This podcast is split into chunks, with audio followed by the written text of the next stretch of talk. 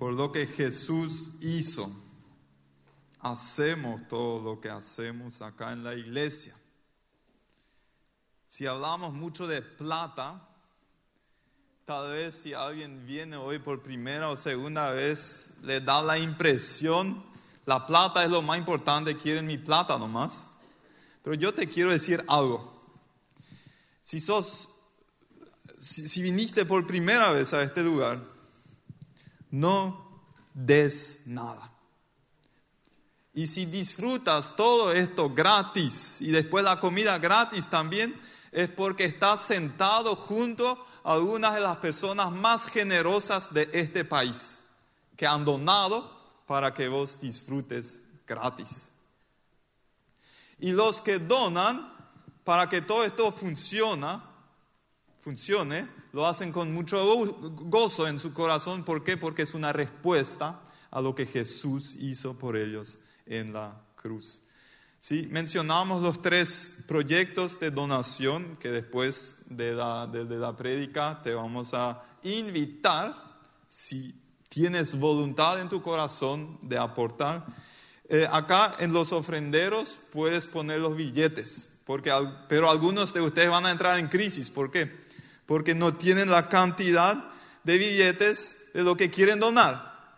¿Sí? Entonces está la opción de hacer transferencia también bancaria. Y están los datos también en el informativo. Y si quieren que eso eh, sea canalizado a uno de esos proyectos específicos, pongan por favor en la observación, ¿sí? cuando hacen la transferencia, en la observación para qué proyecto va, porque si no, nuestra gente encargada de administrar eso no va a saber a dónde llega esa plata. Entonces, para los que quieren hacer transferencia. La Biblia habla mucho acerca de la plata, del dinero. ¿Por qué es así? ¿Está Dios muy interesado en mi plata? No, Él no necesita mi plata. Todo lo que existe es de Dios, ¿sí?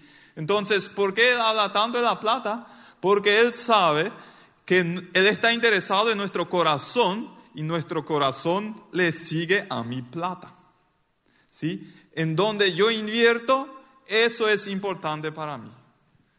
Mi manejo de dinero muestra, uno, qué es lo que más amo en mi vida. Dos, qué es en, qué confío más en mi vida. Y tres, si Dios me puede confiar a mí.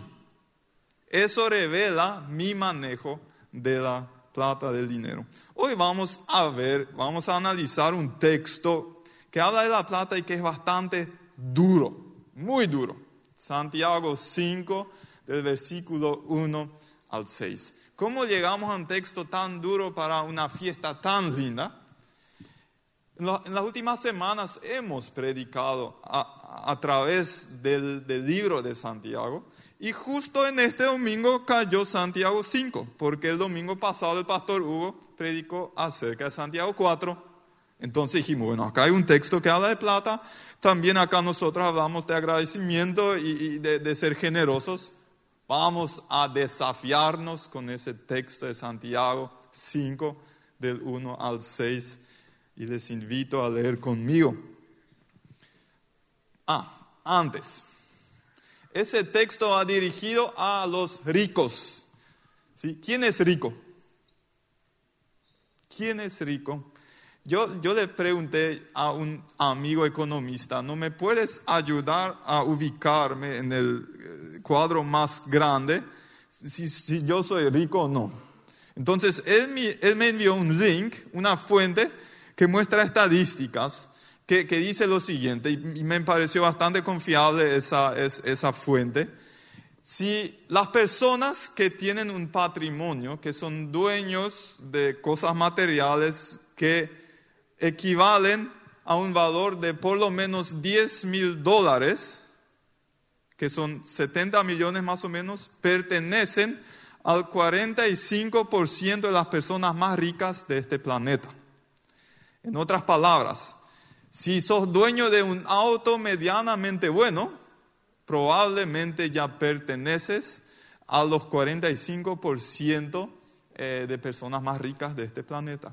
Los que son dueños de cosas materiales equivalentes a un valor de 100 mil dólares, eh, ya son parte del 12% más ricos del planeta. Si tienes un terreno en Gran Asunción, probablemente perteneces al 12% más rico de este planeta. Y si quieren más, los que son dueños de un millón de dólares pertenecen a 1,1% de, de, las personas más ricas. Pero eso ya no es para mí. Eh, eh, tal vez Dios me bendiga tanto y que llegue a ese, eh, a ese mundo. Yo no sé, no tengo no creo, porque mis padres nunca llegaron. Mis, todos mis son pastores y, y, profesores nomás. Y, hay profesiones que ganan más que eso, así que no sabemos criar vaca, no sabemos vender ni nada. Entonces, lo último que nos queda es el pastorado y bueno, cuando su diezmo aumente, ahí vamos a ganar más. No digo nomás, esto fue chiste, ¿sí? Eh, no, no, no, lo citen de mí eh, esta última frase. Ahora sí, vamos al texto de Santiago 5. Presten atención ustedes los ricos. Lloren y giman con angustia por todas las calamidades que les esperan. Su riqueza se está pudriendo, su ropa fina son trapos carcomidos por polillas, su oro y plata se han corroídos o oxidados, también tal vez se podría decir algunas versiones. Las mismas riquezas con las que contaban les consumirán la carne como lo hace el fuego el tesoro corroído que han amontonado testificará contra ustedes el día de juicio. Así que escuchen, oigan las protestas de los obreros del campo a quienes estafaron con el salario. Los reclamos de quienes les cosechan sus campos han llegado a los oídos del Señor de los ejércitos celestiales. Sus años sobre la tierra los han pasado con lujos, satisfaciendo todos y cada uno de sus deseos. Se han dejado engordar para el día de la matanza. Han condenado y matado a personas inocentes que no ponían, ponían resistencia. Bueno, hasta acá. Santiago dirige esas palabras a personas que formaban parte de una iglesia. Es increíble, ¿sí? Que en algún momento dijeron yo quiero servir a Cristo, pero cuando se bautizaron sacaron su billetera y la mantuvieron así arriba para que no se moje por el agua. ¿Sí? Su, su billetera todavía no se había convertido. Y en realidad nunca somos más espirituales de lo que refleja nuestro manejo de la plata. ¿Qué quiero hacer en esta noche? Yo voy a identificar algunos de los errores denunciados en este texto y voy a mostrar también la contraparte. ¿Qué es lo que Dios quiere? Porque este texto habla mucho de lo que no se tiene que hacer y voy a mostrar también qué, qué es lo que Dios quiere. Y yo, yo lo llamo así, los que trabajan los que son movidos por la naturaleza humana, esa naturaleza pecaminosa, ¿sí? Todos nacemos con eso, todo es egoísmo, todo es para mí. Y por otro lado, la perspectiva de la fe, a donde Dios quiere llevar a cada uno de los que se consideran seguidores de Cristo. ¿Cuál fue el primer error de, esos eh, cristianos cuya billetera no se había convertido? Su objetivo en la vida era acumular tesoros en la tierra. Y es interesante él dice, dice el texto, ¿sí? Eh, sus tesoros se están pudriendo. ¿Qué se pudre? ¿Sí? En aquel entonces había mucha gente que sembraba y cosechaba, por ejemplo, trigo. ¿Qué tipo? ¿Cuándo se pudre el trigo? Cuando no tiene movimiento, ¿sí? Cuando se amontona, amontona, amontona, viene la humedad y ahí comienza a pudrirse. Un trigo que se mueve constantemente, eh, que sirve para, para alimentar a la gente, no se pudre. Después dice, sus vestidos, su ropa está carcomida por las polillas. ¿Cuándo se carcome la ropa por las polillas? cuando está llenando y rebosando el armario y no puedes usar todo por tener tanto. Ahí se carcome. Una camisa que se usa todas las semanas no se carcome. Y el tercero que dice, su oro y su plata se está oxidando. Es muy difícil que oro y plata se oxiden, pero cuando pasa, cuando se lo esconde en algún lugar, cuando entra la humedad, cuando no, no hay movimiento, cuando no se hace uso de eso, ahí puede tal vez, parece indicar el texto, puede oxidarse el eh, oro y la plata. ¿Cuál es el punto acá? Cuando la gente amontona por amontonar, entonces está cometiendo un error, está siendo esclavizado por el deseo de querer siempre más. Ahora, ¿cuál es la perspectiva de la fe? Y ustedes saben, el que escribió esto, Santiago, él es medio hermano de quién? De Jesucristo. Medio hermano. ¿Por qué medio hermano? Porque tuvieron la misma mamá, pero un papá diferente. El papá de Santiago fue José y el papá de Jesús fue el Espíritu Santo. ¿sí? Por eso medio hermano. Ahora, él cuando escribió esto probablemente se acordó de las palabras que Jesús enseñó hace algunos años atrás, que dice, no amontonen tesoros en la tierra, sino acumulen tesoros donde? En el cielo, en el cielo.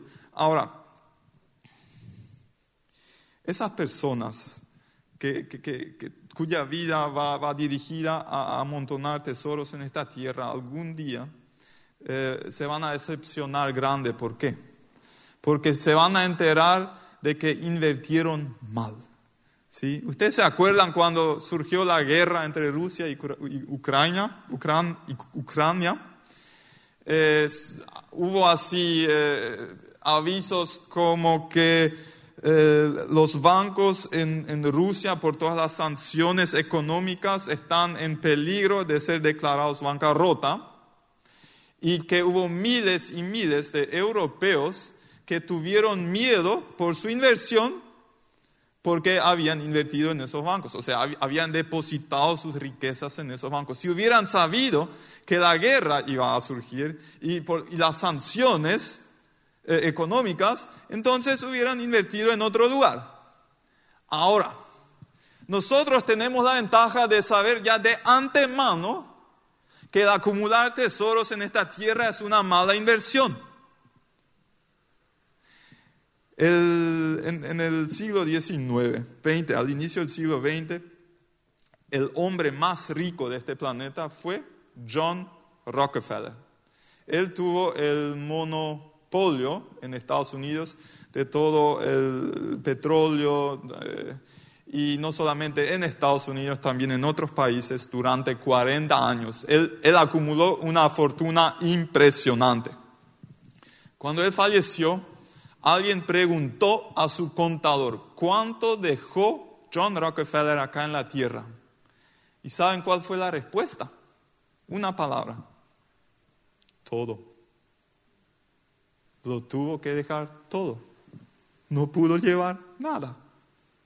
Y acá la buena, la, buena noticia es, no podemos llevar nada, pero podemos enviar por delante al cielo nuestros tesoros.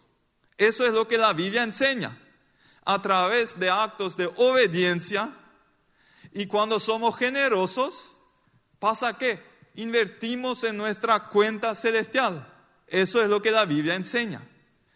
Jim Elliot fue un gran misionero que trabajó en Ecuador con, los Aucas, que fue matado después. Pero él dijo una vez una frase, no es tonto el que da lo que no puede retener para ganar lo que no puede perder. Entendemos la lógica, ¿sí? No es tonto el que da lo que no puede retener. Acá en la tierra no podemos retener nada para ganar lo que nadie me va a sacar. La única cuenta, la única inversión realmente segura es la en el cielo. Entonces, la Biblia enseña, y eso es un tema para otra prédica, que hay diferentes niveles en el cielo de recompensa. ¿sí? no todos vamos a ser iguales en el cielo. ¿Sí? Según tus actos de obediencia y tu generosidad, vas a tener un nivel de influencia en el cielo y de recompensa. Las casas probablemente no serán iguales, serán diferentes. Es un tema, tengo que explicarlo bíblicamente. Sí, nuestra salvación es gratis. ¿sí? Cuando reconocemos que soy pecador y hago provecho de la gracia de Dios. Pero a partir de ahí yo puedo acumular más o menos tesoros en el cielo. Tal vez algunos se preguntan ahora, ser rico es automáticamente ser pecador. Porque uno podría tener la impresión leyendo estos, eh, estas palabras de Santiago. Y yo creo que no, yo entiendo que no. ¿Por qué? El mayor problema de Santiago acá no era la riqueza de la gente, sino, sino su forma en la cual llegaron a acumular y en la cual administraban los bienes materiales que estaban a su nombre. Y eso me lleva al segundo error de, de esas personas con una naturaleza humana. Ellos se ven como dueños de lo poco o de lo mucho que está a su nombre acá en esta tierra. Dueños, ¿sí? Pero la Biblia enseña que nada nos pertenece y que todo le pertenece a Dios. Si todo pertenece a Dios, entonces, ¿qué soy yo? yo soy administrador de lo que Dios me confía. Y a algunos les confía más y a otros les confía menos. Si entendemos este principio, de repente lo más importante ya no es cuánto está a su nombre y cuánto no, cuántos bienes materiales tenés a tu nombre o cuántos no, sino lo más importante es si te ves como dueño o si te ves como administrador. Una persona que tiene un patrimonio de 10 millones de guaraníes y se ve como dueño de eso, tiene más problemas con Dios que una persona que tiene un patrimonio de 10 millones de dólares, pero se entiende como administrador de eso. Entendemos la diferencia. las personas con deudas por haber vivido muy por encima de lo que yo tengo, han sido malos administradores de lo que Dios te ha confiado. Y si vos sos una persona endeudada, tenés que arrepentirte y trabajar a partir de hoy para eliminar esa deuda. Y hay muy buenos cursos de finanzas que puedes hacer, te lo recomendamos. Si necesitas más sugerencias, escribí uno de esos números que están en el informativo. Yo hoy te quiero preguntar, con todo lo que Dios te ha bendecido, ¿vos sos un recipiente o sos un canal? Un recipiente recibe la bendición de Dios, pero la mantiene para sí. Y un canal recibe y reparte a los demás. Eso es lo que hace un administrador. Vamos al tercer error de las personas con una naturaleza humana en cuanto al, al, manejo de la plata. Ellos buscan el bien propio antes del bien común. Como lo veo en nuestro texto.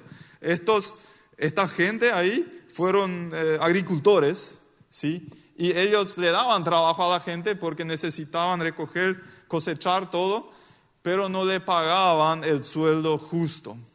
Y eso llevaba a que esos trabajadores explotados griten a Dios y le, dieron, este nos explotó, nosotros trabajamos por él, pero no nos pagó lo que nosotros merecemos. Saben que las personas que hacen ricas a costa, aprovechándose de los menos inteligentes y de los peor posicionados en la sociedad, van a tener un gran problema con Dios. Porque Dios siempre Va a defender a las personas que fueron tratadas injustamente. Es el peor negocio que puedes hacer. Explotar a otros para enriquecerte. Porque le tenés a Dios como tu contrario y no hay nada peor que eso.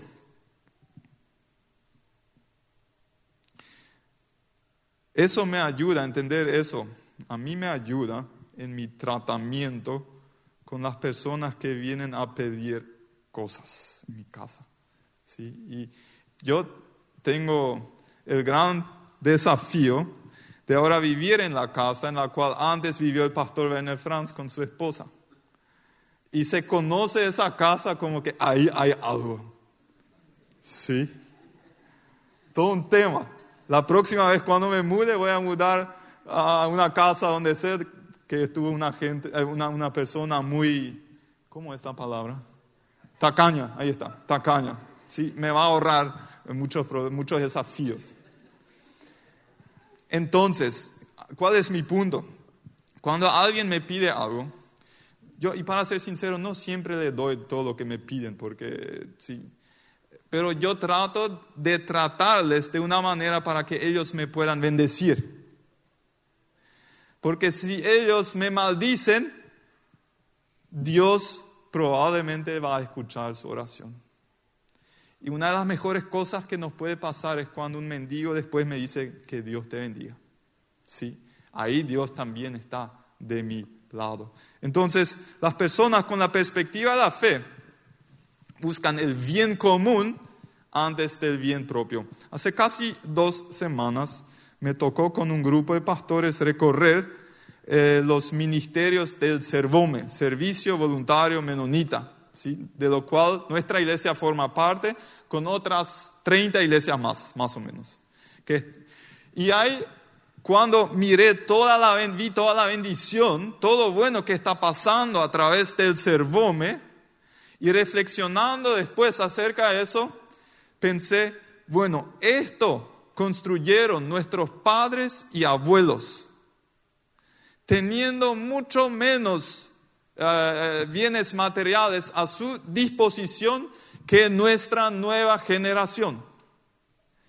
Y me sentí demasiado desafiado y quiero desafiar acá a los jóvenes. Vamos a ser nosotros capaces de seguir con esas obras de fe, teniendo más bienes materiales a nuestra disposición que nuestros abuelos, que iniciaron eso. Y no solamente mantener, sino hacer crecer y multiplicar ese tipo de ministerios que existe. Kilómetro 81, Fundación Visión, hay toda una lista, hay más de 20 eh, que acá vamos a ofrendar después por SEMTA, por ejemplo, Instituto de Teología y de Música, es uno así que nuestros padres y abuelos iniciaron. ¿Por qué? Por haber entendido el bien común antes del bien propio. ¿Cuál fue el otro error de esa gente?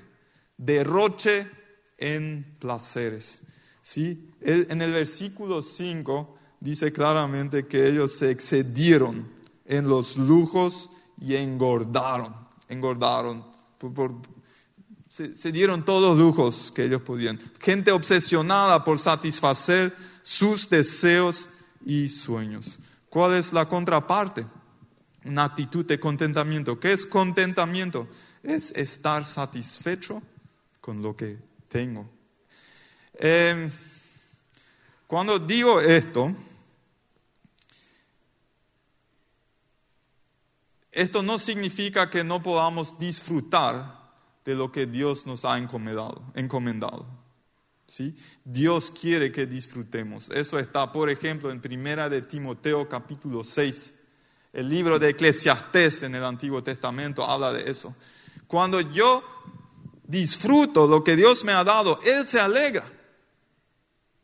La gran pregunta es, ¿dónde está el límite? ¿Hasta dónde es disfrutar de manera sana y a partir de cuándo es un derroche en placeres? ¿Y sabes cuál es mi respuesta? Yo no sé.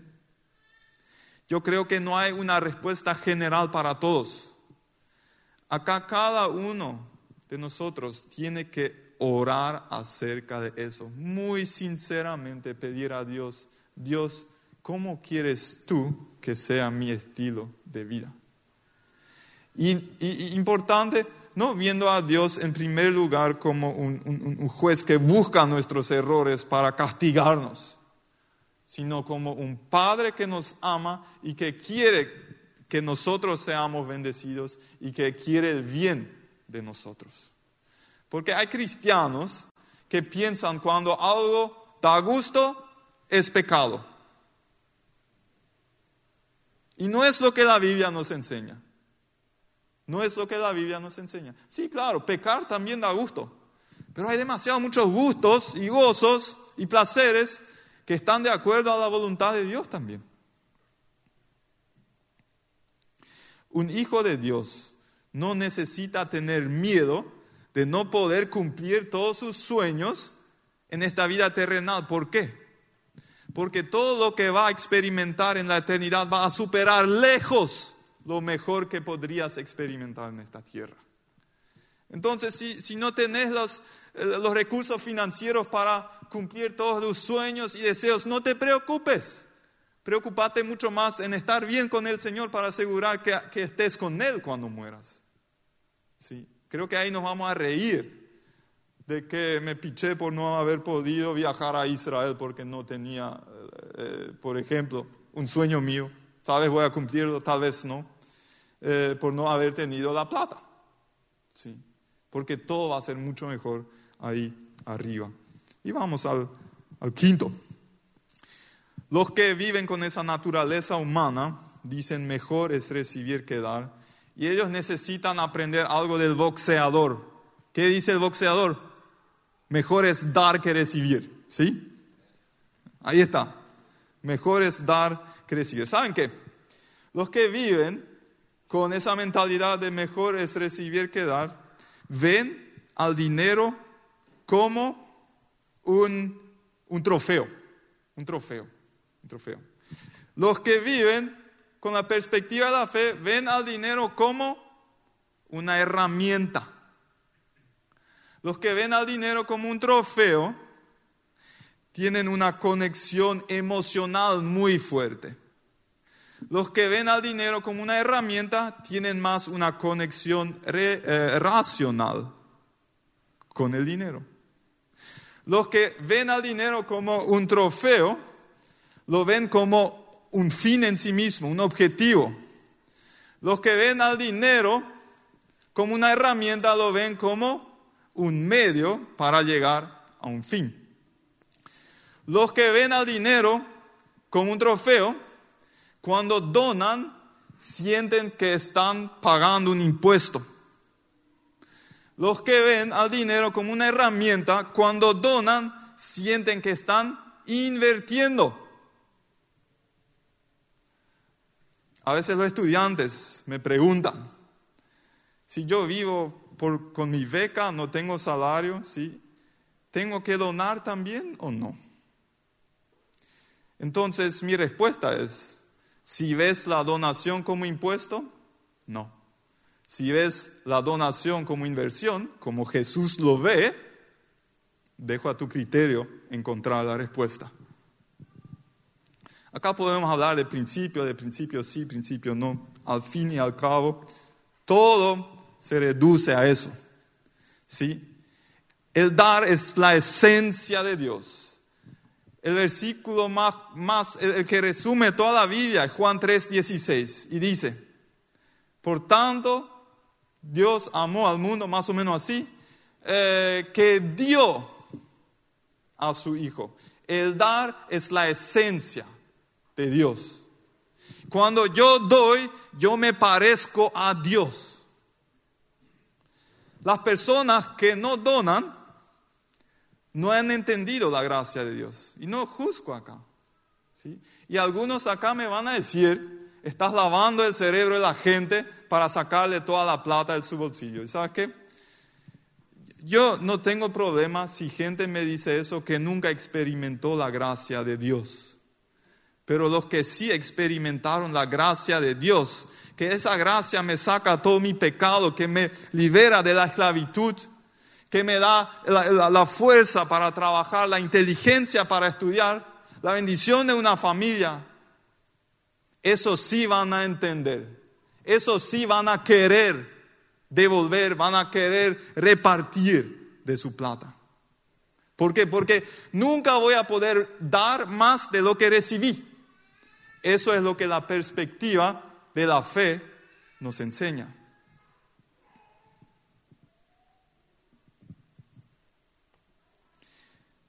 Voy a terminar con esta historia y después voy a hacer un llamado. Queremos orar, queremos bendecir a las personas que hoy dicen, algo de esto acá me tocó.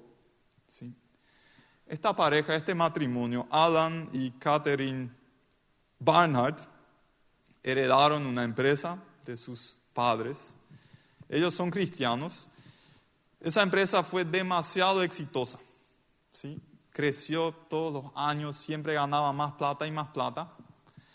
Y en sus 40, ellos se hicieron la pregunta, ¿cómo se tiene que reflejar en nuestra vida ese haber entendido que en realidad yo no soy dueño de nada, sino que solamente soy administrador de lo que Dios me confía?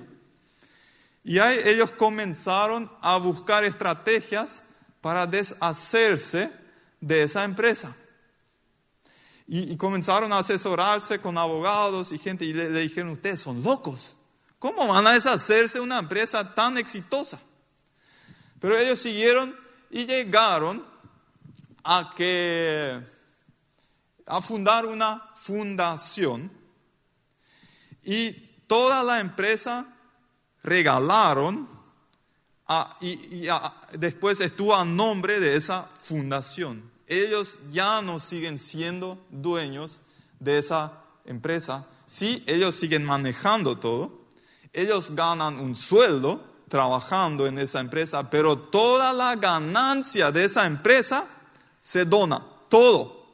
Al inicio solamente regalaron el 99% y algunos años más tarde el último por ciento también. Ellos, ellos tienen seis hijos. Ellos cuando tenían los seis hijos en casa, todos colegio, todos estudiando con mucho más gastos, él ganaba un sueldo de 60 mil dólares al año. Uno dice, wow, muchísima plata, sí, pero en comparando con lo que antes tenía no es nada. Y cuando los hijos iban saliendo, independizándose, ellos bajaban su sueldo constantemente. A la hora de contar este testimonio, y está en YouTube, ellos tenían todavía un hijo en la facultad, y su sueldo ya lo bajaron a 100 mil dólares al año. ¿Por qué? Porque ellos entendieron, no queremos constantemente levantar nuestro nivel de vida hasta no poder más. Nosotros queremos vivir un estilo de vida de contentamiento porque administramos cosas ajenas, no son mis cosas. Y uno tal vez, algunos tal vez piensan, y bueno, ¿y los hijos? ¿No se van a pichar con sus padres por no poder heredar eso? Bueno, en esa entrevista también está uno de sus hijos que dice, lo que mis padres hicieron es simplemente reflejar que han entendido lo que Dios ha hecho por ellos. Es lo más natural que se tiene que esperar. Más o menos así esa es la impresión que dan en esa, en esa entrevista. ¿Saben qué, queridos?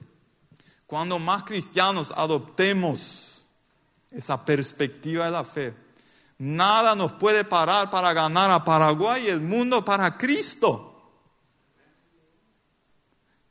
Pero para eso necesitamos romper las ataduras del ídolo mamón del cual habla la Biblia.